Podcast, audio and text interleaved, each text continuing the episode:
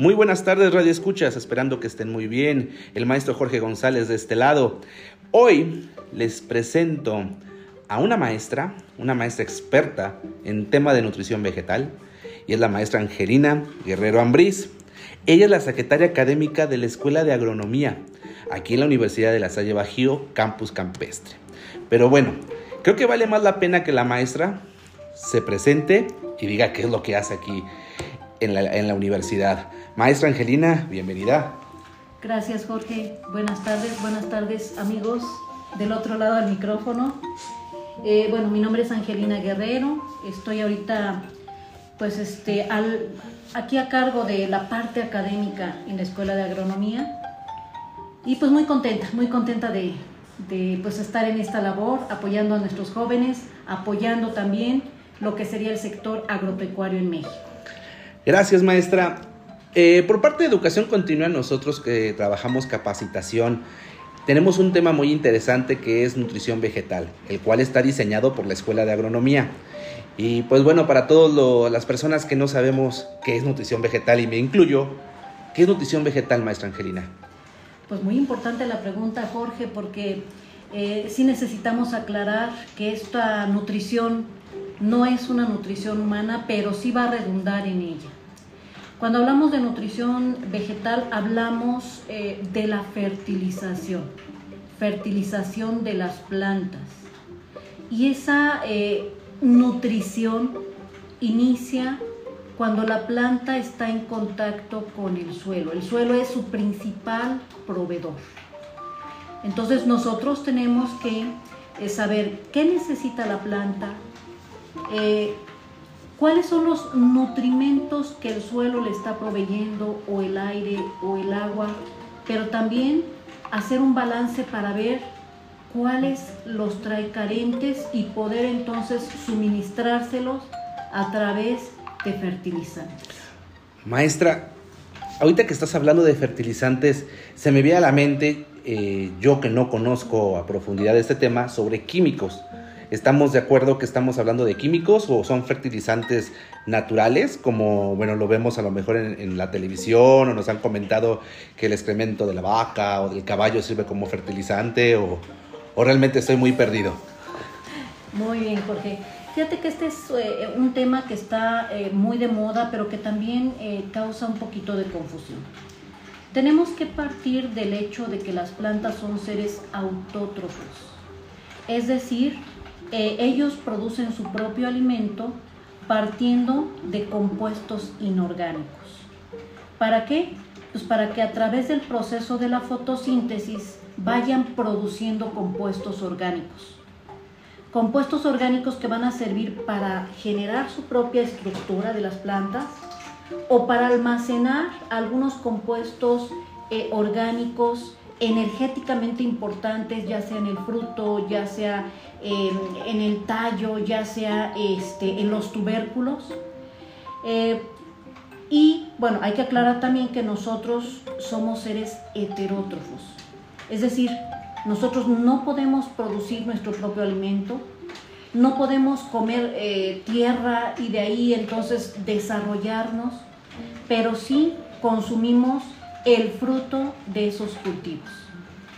Em, partiendo entonces de ahí, eh, hay que aclarar que cuando hablamos de un manejo orgánico, de una fertilización orgánica, como podría ser este, eh, pues no sé, mm, harina de pescado o este, algunos otros compuestos orgánicos, pues la planta eh, los microorganismos más bien que están en el suelo son los que van a convertirlo del orgánico a lo inorgánico, de una proteína a un nitrato o a, un ion amonio y es así como la planta se los va a comer, por decirlo.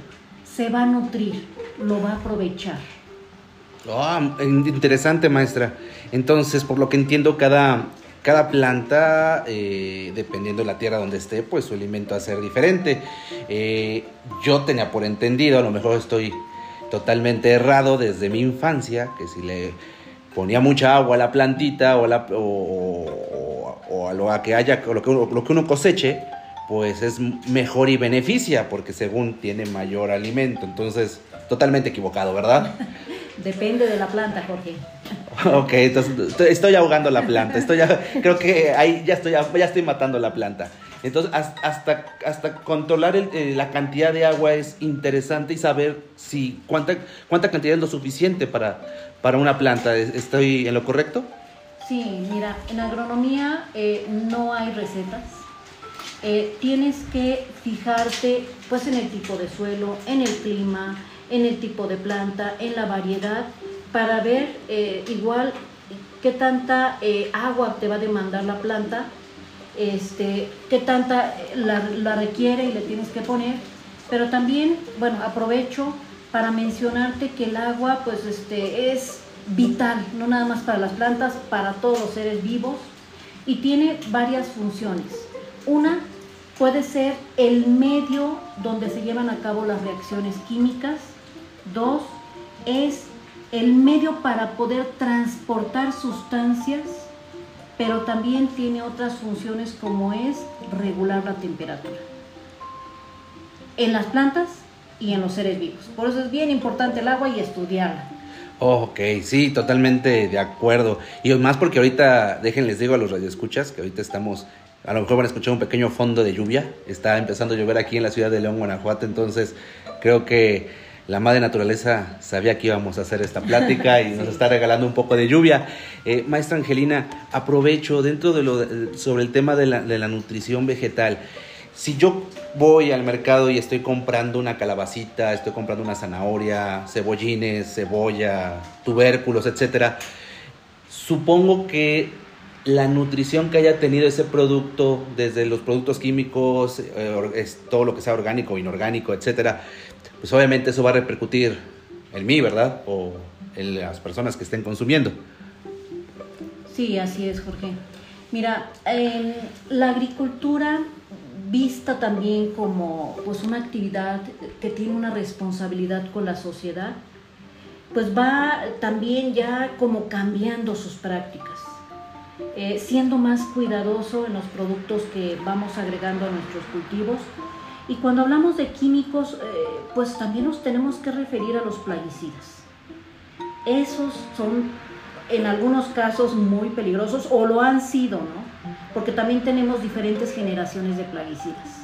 Entonces, cuando el hombre se da cuenta de que un plaguicida ha sido muy bueno para atacar una plaga que ha eh, de alguna manera permitido que haya más producción en el campo, pues ha prevalecido.